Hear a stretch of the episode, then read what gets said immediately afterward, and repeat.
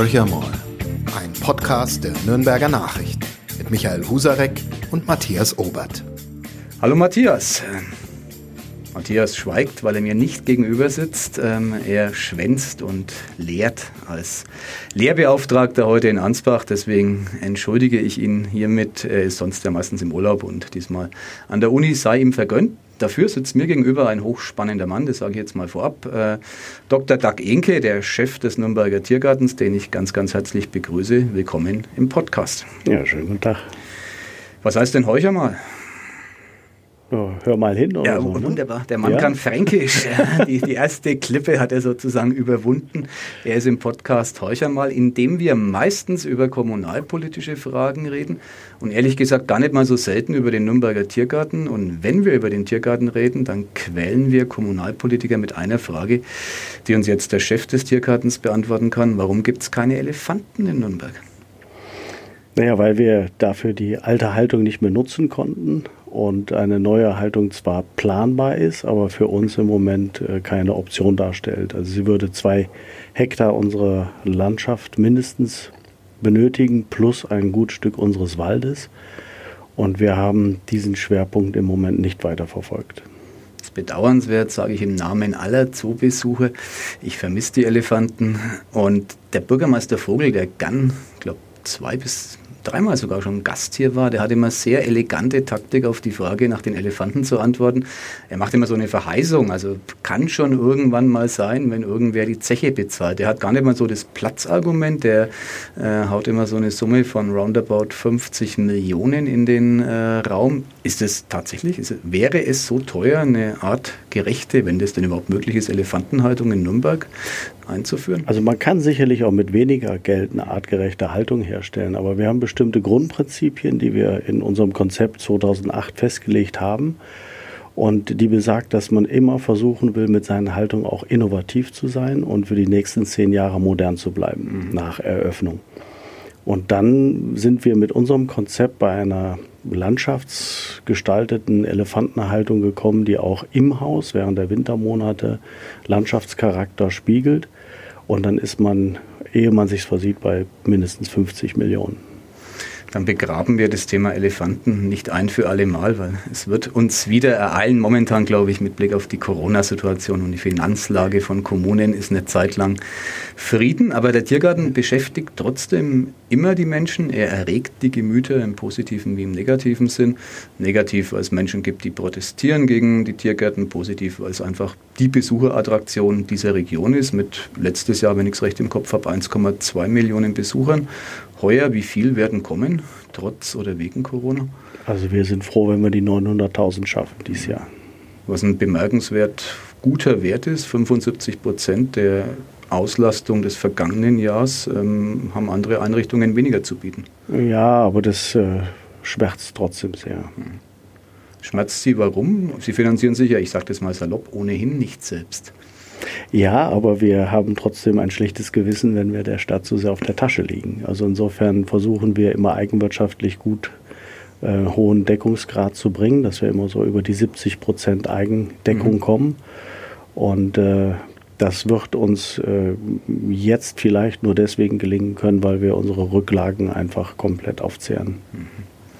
Ich hätte eine Idee, der Tiergarten muss ja eigentlich nur für Schlagzeilen sorgen. Wenn er die produziert, kommen mehr Menschen. Das liegt manchmal an ganz besonders populären Tieren. Die Elefanten haben wir gerade schon mal ausgeschlossen. Ähm, wir können kurz an Flocke erinnern und andere süße Eisbärenbabys. Momentan zwei wunderschöne Gorillakinder. Ich hoffe, den beiden geht's gut.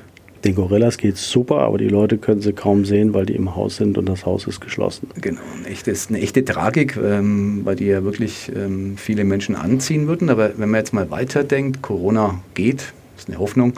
Ähm, der Tiergarten öffnet, das steht fest, der hat ja immer offen und ähm, viele Menschen würden kommen, weil Nürnbergs Tiergartenchef Doug Enke ähm, ankündigt über die Medien, ich verfütter heute mal ein großes Tier, das überzählig ist. Ähm, ist sowas denkbar? Also Tiere öffentlich verfüttern? Wir hatten das in Kopenhagen sehr schlagzahlenträchtig. Da war es eine Giraffe, wenn ich mich recht erinnere.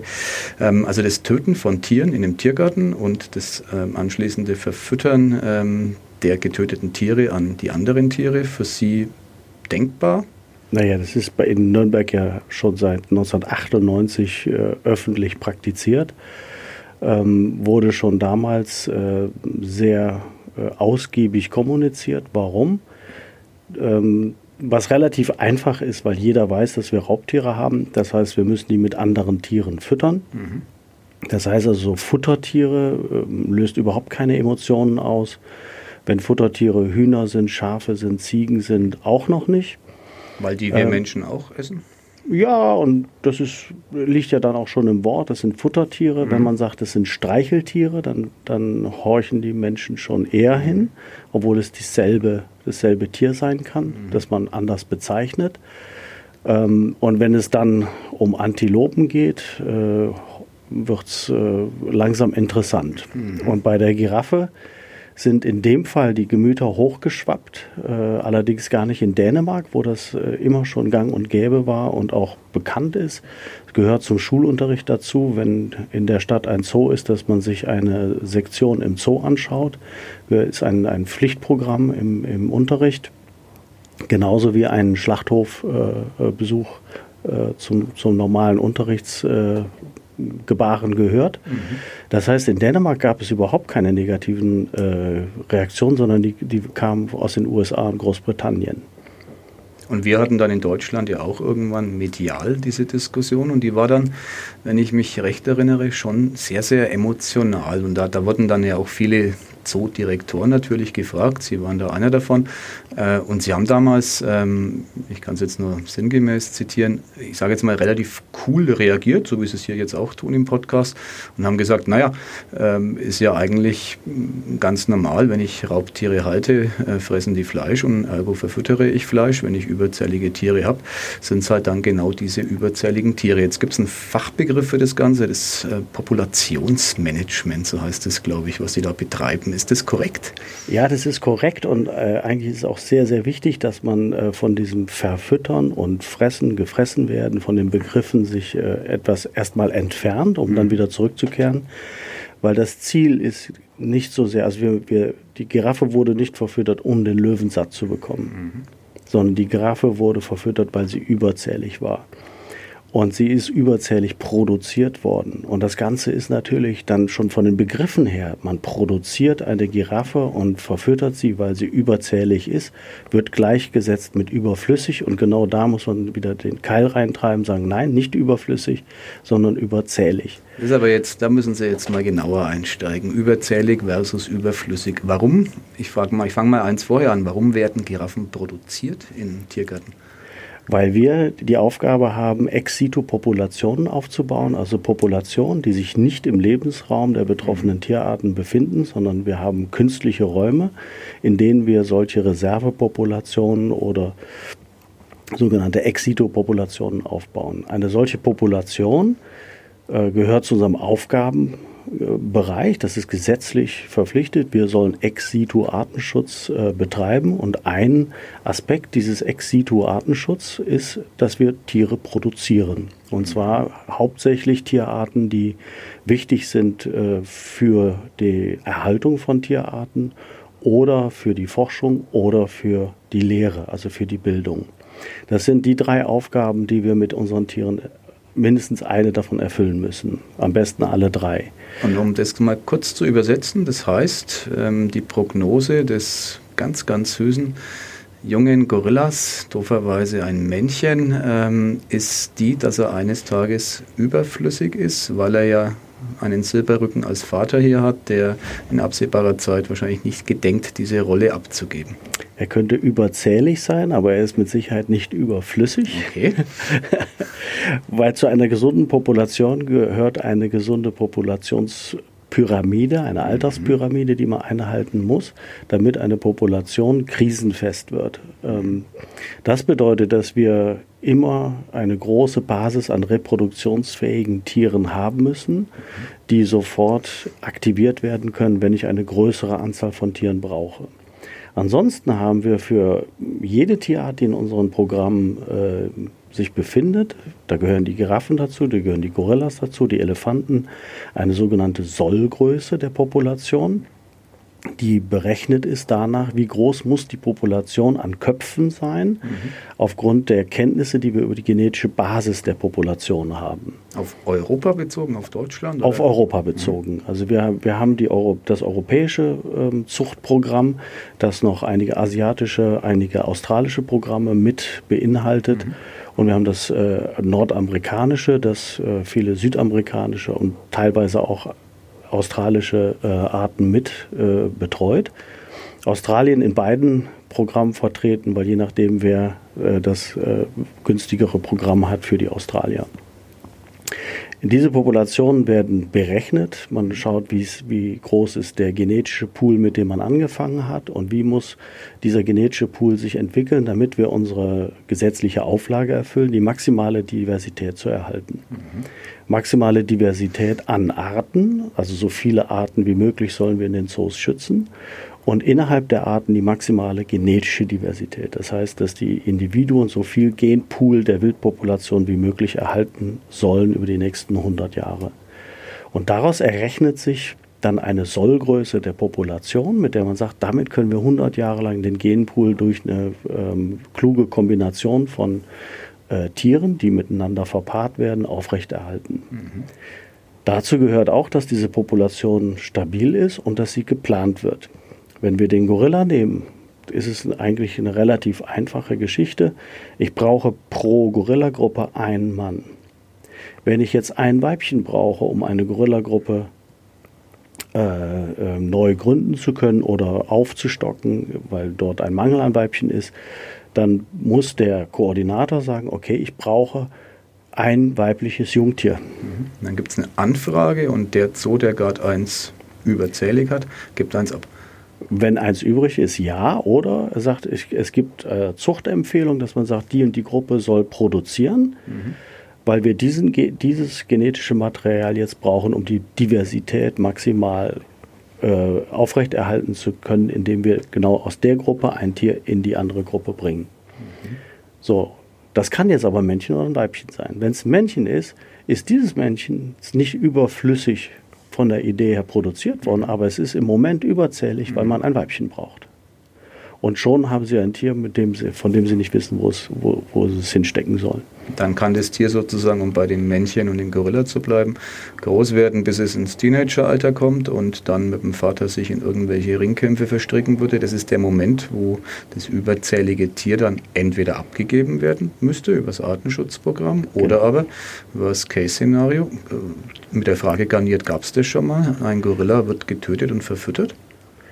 Äh, die Frage gab es noch nicht. Man äh, versucht sich, äh, also man versucht es so weit wie möglich zu vermeiden, weil mhm. jeder von uns äh, tut sich schwer mit der Vorstellung, Gorillas zu verfüttern. Mhm. Menschenaffen ist ganz Menschenaffen sind uns einfach sehr nah. Also sie sind uns nicht unbedingt so ähnlich, wie wir denken, aber sie sind uns sehr nah. Wir meinen sie zu verstehen. Wir, wir können ihr Verhalten interpretieren. Ähm, geht's, da geht es mir nicht anders als anderen, dass ich eine Nähe zu Menschenaffen empfinde, die ich bei Pavianen so nicht empfinde. Mhm. Ähm, das, da kann man drüber schimpfen, aber das muss man vielleicht auch einfach mal akzeptieren. Deswegen hat man bei den Gorillas bis jetzt äh, sehr stark darauf gesetzt, dass man sogenannte Bachelor Groups aufbaut, also Junggesellengruppen so wie es in freier Wildbahn auch beobachtet wird, dass junge Männer sich zusammenschließen, die gerade vom Schwarzrücken zum Silberrücken werden, mhm. dann ihre Gruppe ver verlassen müssen. Also Schwarzrücken heißt, sie sind pubertär. Silberrücken heißt, sie sind äh, erwachsen, haben einen silbernen Rücken, das heißt das sekundäre, sekundäre Geschlechtsmerkmal mit einem Dominanzanspruch. Mhm. Das heißt, dass sie dann in der Lage sind, eine, ein Harem zu übernehmen. Und ein Harem kann man übernehmen, indem man es sich erkämpft und den alten äh, Haremsführer stürzt äh, oder eine verlassene Weibergruppe findet, äh, die man dann übernehmen kann. Und diese Schwarzrücken, jetzt um auf die freie Natur zurückzukommen, die dann sozusagen eine Gruppe gründen, die werden ja irgendwann automatisch, ob sie wollen oder nicht, auch zu Silberrücken. Genau also die, das ist eigentlich die, das, was äh, in vielen Haremsstrukturen, äh, äh, bei, bei Einhufern, bei Eseln und so weiter der Fall ist, dass sich dann solche Junggesellengruppen zeitweise zusammenrotten, um eben bessere Überlebenschancen zu haben in der Gruppe und dann, wenn sie dann dominant werden, versuchen sie andere Gruppen zu übernehmen. Mhm. Die Sterblichkeit ist natürlich extrem hoch bei denen. Also weil ein Gorilla, Rangkämpfe wahrscheinlich. Ja, und irgendwann ist dann doch jeder alleine, weil er eben versucht, eine Gruppe zu übernehmen. Das macht man nicht zu zweit oder zu dritt, weil man will ja äh, selber de, den Harem übernehmen. Das heißt, man vereinzelt sich und die Vereinzelung für solche äh, Tiere ist natürlich brandgefährlich in dem Lebensraum, in dem sie vorkommen. Mhm. Und das gilt genauso für Esel wie auch für Gorillas. Deswegen sieht man sehr, sehr selten solche Junggesellengruppen draußen. Und man findet äh, noch seltener Einzeltiere, die länger überleben. Das heißt, die normale Selektion, die in, der Wildbahn passiert, irgendwann trifft die uns auch, dass diese Junggesellengruppen ähm, auch auseinanderfliegen, wenn die äh, Tiere ähm, ja, dominant werden, auch innerhalb der Junggesellengruppe sich dann vereinzeln, wie der Thomas, der zu uns gekommen ist, mhm. der Silberrücken aus Valencia, der war aus seiner Gruppe rausgeflogen, weil er den alten Chef nicht anerkannt hat und äh, wurde deswegen aus der Gruppe genommen und hat zum, das Glück gehabt, bei uns äh, den Fritz ersetzen zu können. Da würden jetzt Tierrechtler einhaken, ähm, ob das ein Glück oder ein Pech ist für Thomas sei dahingestellt, aber er hat diese Rolle jetzt mal hier im Nürnberger Tiergarten übernommen. Jetzt, wenn wir auf, die, auf diese Ex-Situ-Haltung blicken, ähm, dann kann es diese Junggesellen-Harems aus nachvollziehbaren Gründen ja nicht geben. Jetzt haben Sie gerade gesagt, bei Gorillas ähm, versucht man zu vermeiden, dass ähm, der überzählige Gorilla ähm, getötet wird. Äh, bei vielen anderen Tieren ist es aber an der Tagesordnung, weil man sich gar nicht so einen großen Kopf macht. Ich vereinfache jetzt mal stark. Äh, die waren dann getötet. Welche Tierarten wurden denn im Nürnberger Tiergarten zum Verfüttern als äh, überzählig erachtet und getötet? Oh, wir haben schon eine sehr große Bandbreite an Tieren bisher äh, verfüttert, äh, auch ja, ähm, immer, immer nach außen kommuniziert und immer aus gutem Grund. Das fängt an bei Nagetieren wie Biber, äh, Murmeltiere, äh, kleine Raubtiere, Fuchsmangusten. Ähm, wir haben Büffel, äh, sowohl Wildbüffel, also Kaffernbüffel, als auch äh, Hausrinder wie die Cebus verfüttert. Wir verfüttern hochbedrohte Tiere wie Grevizebras und Somali-Wildesel, die in freier Wildbahn, also frei in Anführungszeichen, äh, wahrscheinlich in einer geringeren Stückzahl mittlerweile vorkommen als in zoologischen Gärten. Äh, was dann immer natürlich doppeltes Erstaunen oder auch äh, doppelte, doppelte Kritik hervorruft, weil man sagt, ja, ihr könnt doch nicht ein hochbedrohtes Tier äh, verfüttern. dann sagen doch gerade die, weil wenn wir aufhören, mit denen zu züchten, das haben, so fing das Ganze eigentlich an, dass man so eine Gruppe äh, nicht mehr hat züchten lassen, weil genug mhm. Tiere da waren. Bei den Somali-Wildeseln in Nürnberg hat das angefangen. Dann kam der Notruf auf einmal, oh, die Population ist total geschrumpft, wir müssen nachproduzieren. Man hat uns also neuen Hengst gebracht, aber die Stuten waren äh, mittlerweile steril geworden und äh, es hat fünf Jahre gedauert, bis wir das erste Fohlen wieder hatten. Und das kann man sich nicht leisten. Also dass eine Tierart wegen Missmanagement äh, ausstirbt in unseren Einrichtungen, sollte uns nicht passieren. Das kann ich nachvollziehen, aber als ähm, empathischer Mensch würde ich jetzt dem Wissenschaftler Doug Inke um die Ohren hauen. Warum fliegen sie das Tier nicht dorthin, wo ein Lebensraum ist und geben ihm eine Chance, vielleicht ausgewildert zu überleben? Das ist jetzt kein ganz ungewöhnliches Konzept, Tiere auszubildern. Also bei diesen wirklich vom Aussterben bedrohten, warum tut man das nicht? Doch, es ist ein äh, anachronistisches Bild, weil mhm. die Tiere ja aussterben, weil es keinen Lebensraum mehr gibt, weil der Platz draußen weg ist. Also mhm. und äh, ich habe das schon sehr bewusst gesagt, dass wir mehr Individuen der Somali-Wildesel in zoologischen Gärten haben, als wir sie in, in der Wildbahn noch antreffen, weil die Lebensräume einfach verschwunden sind. Mhm. Und ich glaube, die, die Dimension, in der sich das Problem abspielt, ist uns allen gar nicht wirklich klar. Wir haben Prinz Alfred Hirsche, die haben nur noch ein Prozent ihres ehemaligen Lebensraums auf den Philippinen. Da, über, da ist überhaupt kein Platz mehr für mehr als 200 Tiere.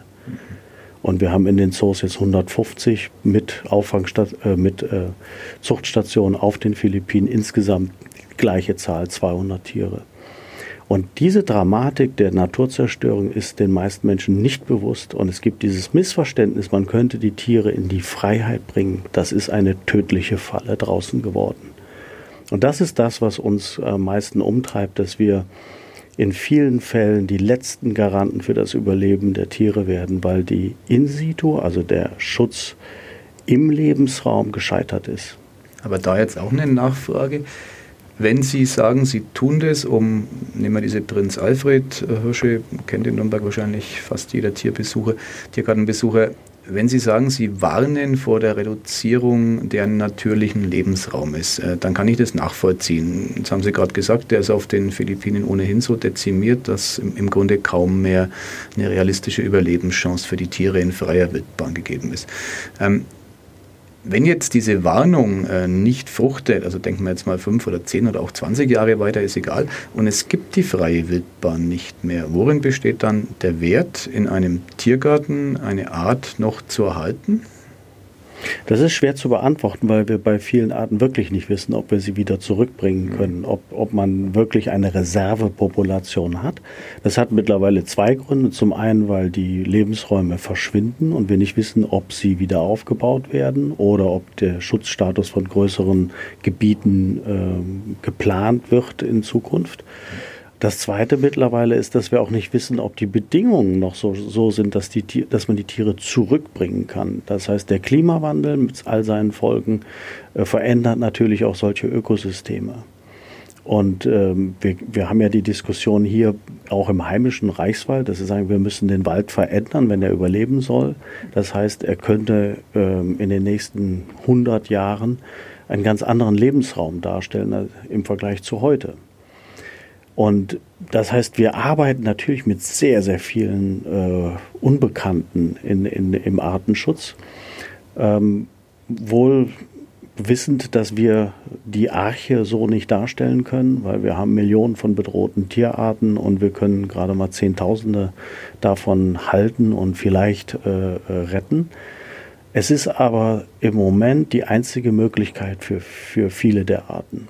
Und leider wächst die Anzahl der Tiere, bei denen man sagen muss, die letzte Chance, die sie haben, ist sie aus der Wildbahn rauszuholen, weil die Schutzkonzepte nicht verfangen haben und nicht gewirkt haben, nicht ausgereicht haben. Jetzt haben Sie so ein bisschen, finde ich, ganz anschaulich die Daseinsberechtigung von einem Tiergarten mit Blick auf diesen Artenschutz erklärt. Bleiben wir jetzt nochmal, oder kämen wir zurück zu diesem Populationsmanagement. Wir haben die überzähligen Tiere. Sie haben gerade, Sie haben es nicht ausgeschlossen, aber Sie haben im Grunde eine ja, Grenze, eine moralische Grenze, wenn man das so bezeichnen kann, gesetzt. Den Gorilla würden Sie jetzt ähm, ungern bis gar nicht verfüttern, weil eben diese Assoziationen bei uns Menschen da sind. Man, man verbindet was mit dem Tier, man, man hat eine, eine, innere Nähe. Ähm, wo ist denn Ihre Grenze? Also würden Sie einen Delfin verfüttern?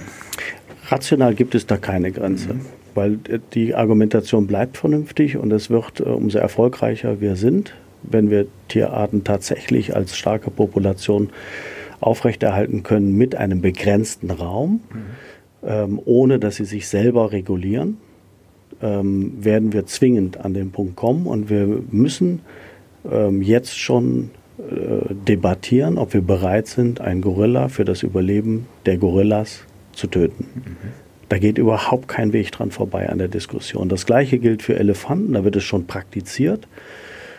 Wir haben Elefanten eigentlich nur noch in geschützten Lebensräumen überlebensfähig in den Nationalparks äh, des südlichen Afrikas. Das sind die großen, starken Populationen des afrikanischen Elefanten. Um diese Nationalparks sind Zäune rum, wie bei uns im Zoo auch. Die Populationen sind gehegt und gepflegt worden und sie vernichten ihren eigenen Lebensraum. Das heißt, wenn man die Zahlen genau sich anschaut, gab es einen großen Artikel in der Zeit und der spricht mal so lapidar von 80.000 Tieren, die zu viel sind in mhm. Botswana. Und kommt zu dem Schluss der Autor in dem Artikel, dass es vielleicht vertretbar ist, eine Abschussprä äh, Abschussrate von 400 pro Jahr dann doch auch zuzulassen. Also im Moment gibt es Abschussquote null? Gab es bis dahin, jetzt 400 Tiere. Und wenn man das liest, dann merkt man schon, dass man sich tatsächlich vor der Konsequenz drückt, nämlich es sind Zehntausende von Tieren, die mhm. überzählig sind. Und äh, so gruselig ist, ist die Welt heute. Das heißt tatsächlich, wenn wir Elefanten dort im südlichen Afrika nachhaltig retten wollen mit einem intakten Lebensraum, der auch für die anderen Huftiere noch äh, eine Überlebensmöglichkeit bietet, werden wir mehr Elefanten schießen müssen. Aber das ist doch, also das sind wir jetzt dann, wir kommen auf die Ethik noch zu sprechen, aber im Grunde müssten Sie doch als Tiergartenleiter ähm, verzweifeln. Also die Mission, die Sie irgendwann mal hatten oder die Motivation, mit der Sie irgendwann mal den Job ähm, begonnen haben nach Ihrem Studium, äh, die ist doch im Grunde für die Katze heute. Sie, Sie retten ja, man hätte ja mal sagen können, vor zehn Jahren, Sie retten, was zu retten ist und heute müssen Sie ja fast konstatieren, gibt da eigentlich nichts mehr zu retten. Ist das nicht frustrierend? Nö, weil ich, weil ich immer noch Möglichkeiten sehe, dass wir äh, überleben können. Also es geht erstmal natürlich um die Menschheit, dass wir überleben können. Äh, es gibt einen rasanten äh, Zuwachs an Wissen, an Erkenntnis, an Modellen, wie wir vielleicht doch noch auch mit 11 Milliarden Menschen äh, das schaffen können, äh, in dieser, auf diesem Planeten äh, zu überleben. Da gehört dann die Biodiversität als essentielles äh, Funktionsmerkmal dazu. Mhm. Das ist sozusagen unser Immunsystem, die Biodiversität. Ohne diese Diversität wird die sich verändernde Welt äh, sich nicht adaptieren können. Sie wird sich nicht anpassen zu können. Zu erklären, Biodiversität heißt äh, eine bestimmte Menge an Artenreichtum. Genau, Artenvielfalt. Ne? Das ist die, ich versuche es immer so bildlich zu machen, die Vielfalt an Organismen äh, beinhaltet die Vielfalt der Anpassungsfähigkeit. Mhm. Das heißt also, Arten, die jetzt so die Loser sind in einem Lebensraum, könnten dann eine wichtige Rolle spielen, mhm. einen Lebensraum äh, lebendig zu halten.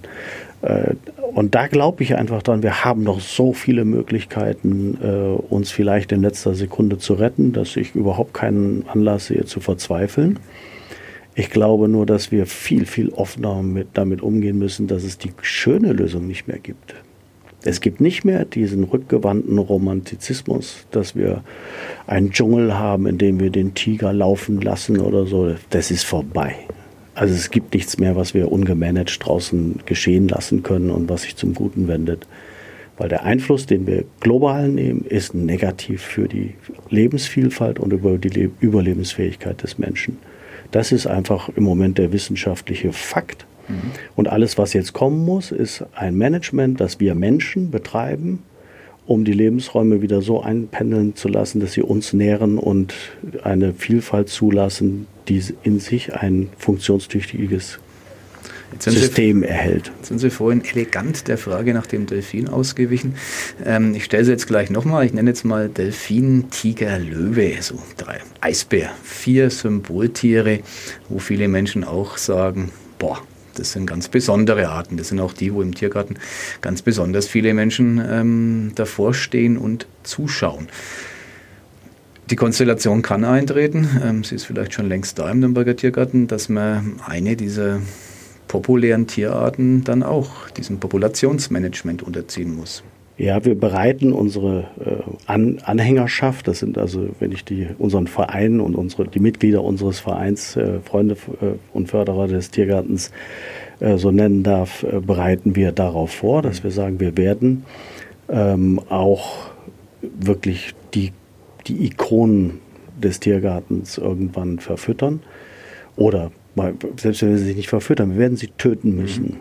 Eine Verfüttern ist dann Auswahl. ja, finde ich, der, der zweite Schritt, der erste ganz schmerzhafte, ist ja jetzt für den langjährigen Tiergartengänger ähm, der Löwe, den er angeschaut hat, fünf Jahre, mit dem er irgendeine Bindung glaubt zu verspüren, der wird von seinem eigenen Tiergartenchef, den er eigentlich ganz gut findet, ähm, quasi dessen Auftrag heißt, töte den Löwen. Also das ist ja ganz schwierig im Kopf zusammenzubringen. Genau, das ist ganz schwierig im Kopf zusammenzubringen und deswegen müssen wir es auch, auch so versuchen, vorher praktisch den Menschen klarzumachen, bevor wir die äh, Menschen einfach vor den Kopf stoßen, und wir sagen, ja, wir haben jetzt einen Gorilla verfüttert. Mhm.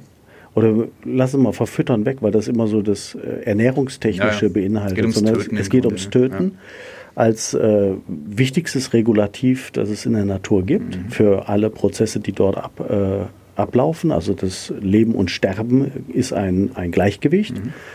Äh, für das wir auf einmal verantwortlich sind. Wir müssen dieses Gleichgewicht bestimmen, wir designen das, wir, wir managen das und kommen damit in eine Situation, in der wir oft nicht mehr sein wollen.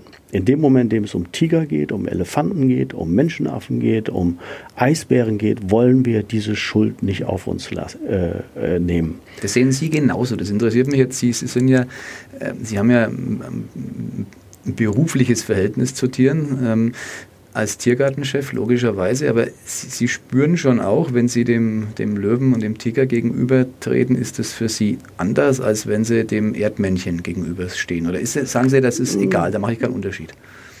Das ist, sagen wir mal, nicht gebunden an die Ikonen, sondern das ist so, wenn man sich mit Tieren, also mit Individuen direkt beschäftigt. Wenn zum Beispiel Tiere hat, die länger krank sind und man geht oft hin und dann hat man eine andere Beziehung dazu als zu einem Tier, was man vielleicht dreimal sich genau angeguckt mhm. hat oder was man nicht, nicht einmal unterscheiden kann von den anderen.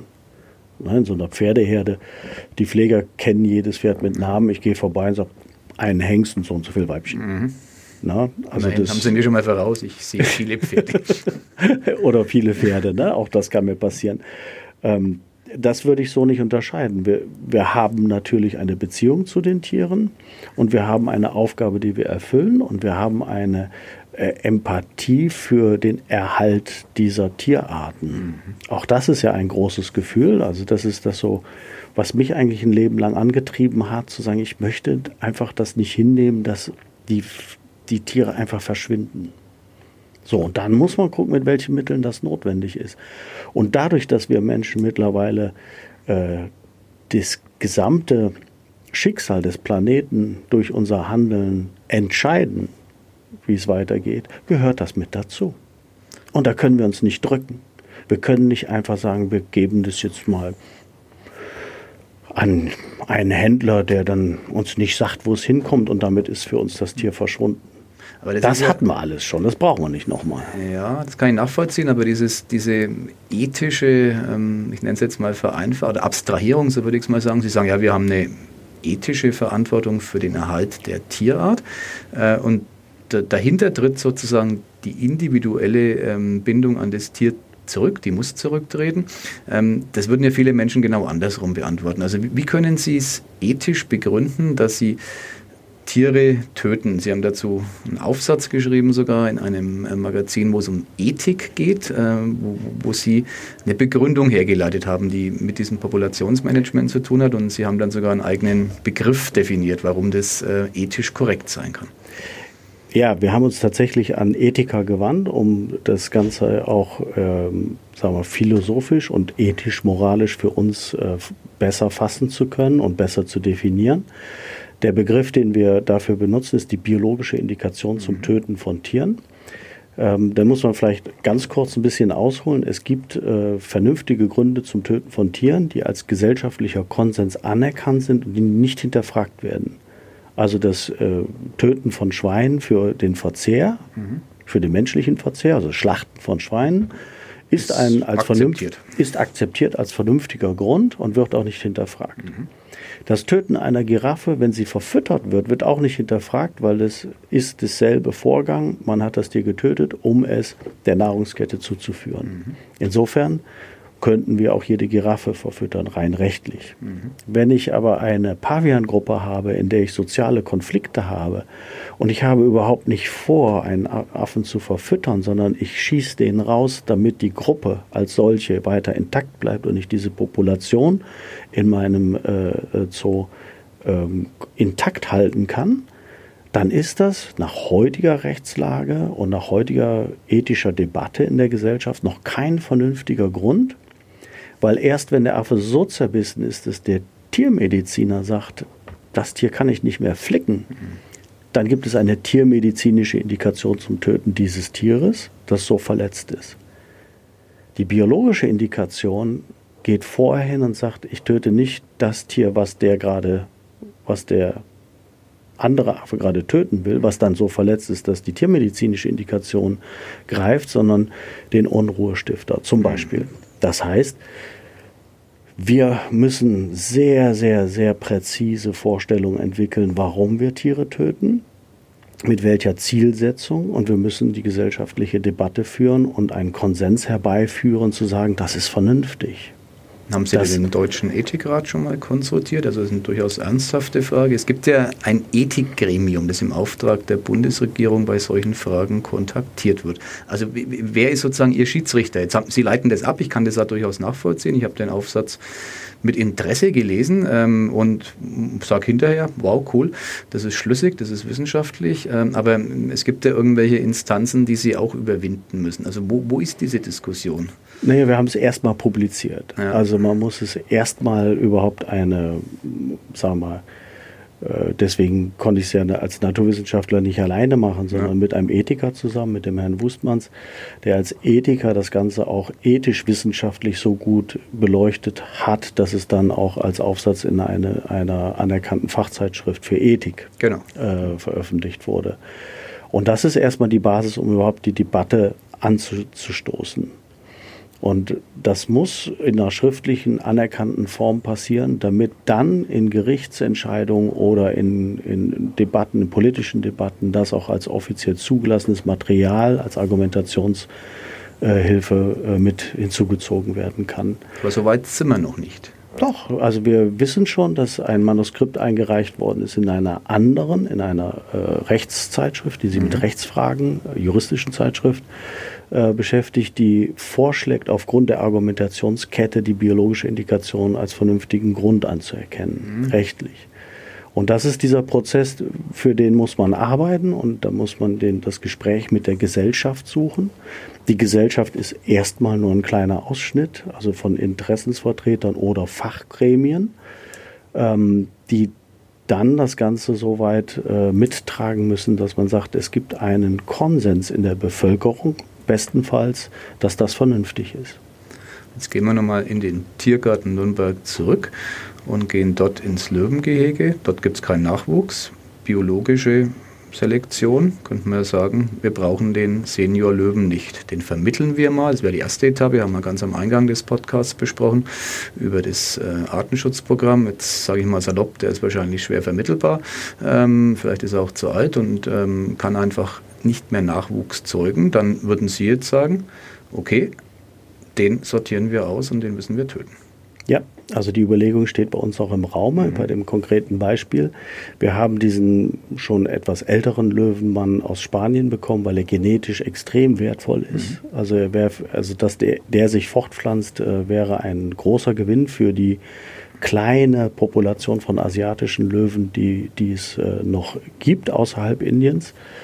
Ähm, deswegen haben wir den genommen, haben gesagt, wir, wir testen das. Bis jetzt passiert gar nichts. Mhm. Also äh, wir haben keinen Nachwuchs, wir haben ein geschlechtsreifes Weibchen und ihn, aber es äh, kommt kein Nachwuchs. Jetzt greift natürlich auch wieder auf der ethischen Ebene eine Verantwortungsethik, dass wir sagen, wir haben eine Verantwortung zum, zur, äh, zum Aufbau einer Ex-Situ-Population der asiatischen Löwen. Die haben wir angenommen, indem wir ein Löwengehege dafür haben.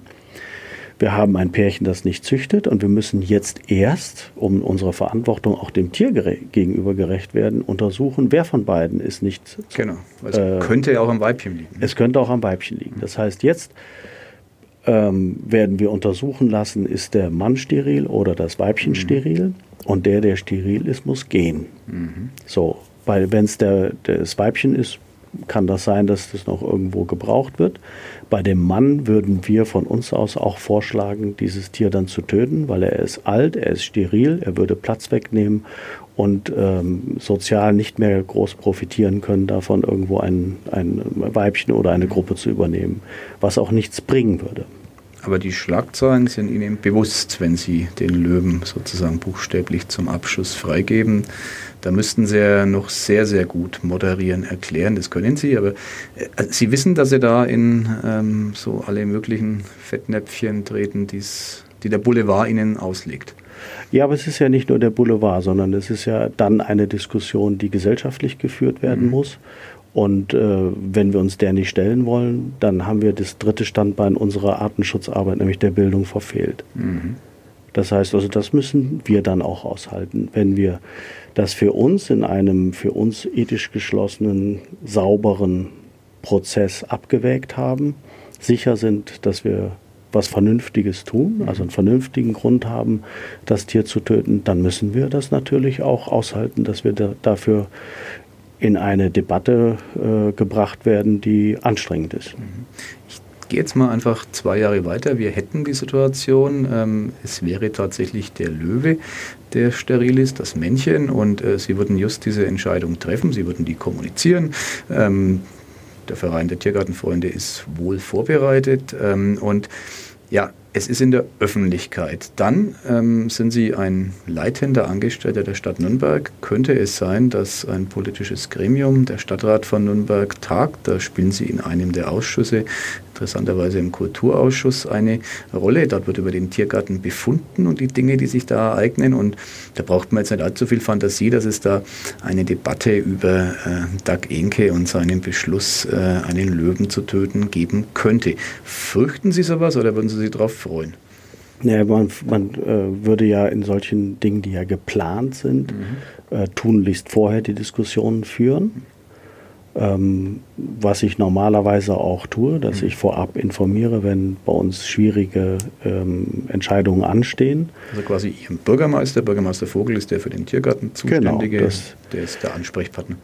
Und ähm, ich differenziere auch immer sehr genau, was ist stadtpolitisch interessant, also von, von Belang und was nicht. Also, mhm. äh, dass ich auch versuche, ein die, eine vernünftige Abwägung zu finden, ab wann sollte ich erst im Ausschuss das diskutieren lassen, um zu wissen, dass es eine stadtpolitisch gewollte Entscheidung ist mhm.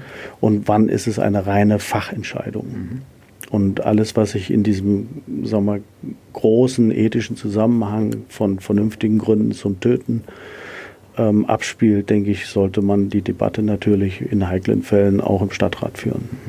Auf die Diskussion freue ich mich tatsächlich schon, weil ich ich war mal hier im lokalen Nürnberg äh, tätig, bei uns in der Lokalredaktion und durfte mal in dem Kulturausschuss sitzen, als ähm, Doug Inke in den Ausschuss kam mit einem seiner Zoopädagogen, der äh, eine Spinne dabei hatte, eine ziemlich giftige Spinne, von der zum Beispiel die Kulturreferentin, jetzt Bürgermeisterin der Stadt, heute noch schlecht träumt. Also Sie haben das sehr anschaulich äh, informiert. Äh, den Löwen würden Sie nicht mitbringen, nehme ich an. Nein, den Löwen würden wir nicht mitbringen, aber wir würden natürlich versuchen, das sehr genau zu erklären, wie sich ein, ein, eine solche Entscheidung ähm, begründet und die Abwägungen natürlich darstellen. Und äh, einfach guten Mutes sein, dass das so plausibel ist, dass es jeder nachvollziehen kann. Also wir wissen, dass wir ohne diese, sagen wir mal, ich weiß nicht, wie ich es bezeichnen soll, theologische Schuld, dass wir tatsächlich eingreifen, ähm, indem wir unter anderem auch töten, mhm. eingreifen natürlich auch, indem wir Zucht äh, regulieren, also die Reproduktion von Tieren regulieren, ähm, was ja trotzdem auch noch ein Mittel ist, an dem wir auch schrauben. Ähm, das ist schon ein Management, was man uns auch als ja, Vermessenheit äh, äh, auslegen kann. Und äh, das muss man schon sehr genau darstellen können. Wer sind denn diese Manager? In, das klingt immer so abstrakt, das Management. Äh, wahrscheinlich sind es ja Sie und eine, einige wenige Kollegen äh, und Kolleginnen im Tiergarten. Also wer entscheidet, welches Gremium im Tiergarten befindet über solche Fragen? Ist es der Chef, der natürlich am Ende den Kopf hinhalten muss, aber Sie beraten sich da ja wahrscheinlich auch. Ja, wir haben eine sogenannte zoologische äh, Besprechung jede Woche, mhm. wo solche Entscheidungen auch vorbereitet werden. Ähm, in schwierigen Fällen, in denen es also nicht darum geht zu sagen, ja, wir haben einen Kaffernbüffel, den verfüttern wir an wen und mhm. wann, äh, sondern zum Beispiel bei dem Töten eines Pavians haben wir eine Tierschutzkommission gegründet, bei der dann auch äh, die Amtsveterinärin, also unsere Aufsichtsbehörde äh, ähm, mit eingebunden wurde. Mhm. Und wir haben dann versucht, alles durchzuspielen, um, ob es wirklich die einzige, die einzige Weg ist, das Problem zu lösen. Es war hochinteressant, dass wir äh, schon eine Entscheidung hatten. Und dann habe ich gesagt, okay, dann, also da ist die Amtsveterinärin dabei, sind die Tierpfleger dabei, Inspektoren, äh, Kuratoren und Direktoren, Tierärzte. Also wir sind dann schon eine Gruppe von aus allen Fachbereichen mhm. des, des Tiergartens. Ähm, und äh, dann habe ich gesagt, okay, dann machen wir jetzt eine Presseinfo und geben das bekannt so. sind wir sicher, dass wir alle Fragen beantworten können. Und wir haben eine Frage gefunden, die wir nicht beantworten konnten. Das heißt, wir haben das Ganze ad acta gelegt, haben diese Frage bearbeitet, äh, uns wieder getroffen, gesagt, wir haben die Frage jetzt so beantwortet, sind dann interessanterweise nicht auf das Töten von drei Tieren gekommen, sondern ein Tier. Mhm. Ähm, und haben gesagt, das können wir jetzt wirklich, jetzt haben wir, glaube ich, keine Frage mehr offen und haben dann tatsächlich das Tier auch getötet. Spannend. Die letzte Frage, die mich noch interessiert, wir nehmen jetzt wieder eines dieser äh, publikumsträchtigen Tiere. Bleiben wir beim Löwen, da steht es ja ohnehin an, die Diskussion. Gesetzt dem Fall, der Löwe müsste aus Ihrer Perspektive nach Abwägung aller Gremien und vom Stadtrat sozusagen gebilligt getötet werden. Würden Sie ihn dann, äh, die Überreste, die Sterblichen meine ich, auch öffentlich verfüttern. Es ist ja nochmal eine, äh, das haben Sie eingangs mit Dänemark so schön beschrieben, da ist das selbstverständlich, da kommen dann Schulklassen, ein Teil sozusagen der Ausbildung, was im Grunde ja zu begrüßen ist, genauso wie der Besuch des Schlachthofs, ist aber ja hier bei uns in der Kultur, ich sage es mal vorsichtig, noch nicht eingeübt. Ähm, würden Sie so einen Schritt dann gehen? Das kommt darauf an. Also wir haben äh, ja immer unterschiedliches äh, Vorgehen. Also erstens ist die Frage, wie töten wir das Tier? Mhm. Ähm, machen wir es über Kugelschuss, mhm. dann kann man es verfüttern. Wenn man das Tier einschläfert, äh, ist es nicht zu verfüttern. Mhm. Dann stellt sich die Frage, gibt es viele Nachfragen äh, wissenschaftlicher Art, äh, Organe, mhm. ähm, Proben, ähm, gibt es Nachfragen von Museen für das Skelett oder, oder das Fell. Mhm. Also das ist, das klärt man vorher alles ab, wofür dieses Tier nachher verwertet werden mhm. soll, ob wir gesundheitliche Informationen brauchen ähm, über das Tier, dass wir sagen, wir lassen das lieber untersuchen, wir wollen wissen, warum der steril war. Mhm. Dann gibt man es in die Pathologie nach, an, die, an die LGL nach, nach ähm, äh, Erlangen. Das muss man sich dann auch nochmal sehr gut unterhalten. Fest steht für uns immer nur, wir werfen kein Tier weg. Mhm. Also das ist so ein ethischer Anspruch, den wir haben, dass wir sagen, wenn wir ein Tier töten, dann müssen wir auch wissen, was wir dann damit machen. Also es sollte immer das Ziel sein, wirklich bis zum letzten äh, einen Nutzen aus unserem Handeln zu ziehen. Spannend, ich sage danke für den Besuch der sich fortsetzen ließe. Vielleicht tun wir das Gerne. auch. Ähm, war hochinteressant und danke für die Offenheit. Sie sind ein mutiger Tiergartenchef, das kann man festhalten. Oder leichtsinnig. Ja, das, äh, das werden wir sehen. In ein paar Jahren wissen wir mehr. Wir bleiben dran. Ähm, ich verabschiede mich in dem Podcast von Ihnen. Danke, dass Sie da waren. Vielen Dank, hat mir auch Spaß gemacht. Tschüss. Tschüss. Mehr bei uns im Netz auf nordbayern.de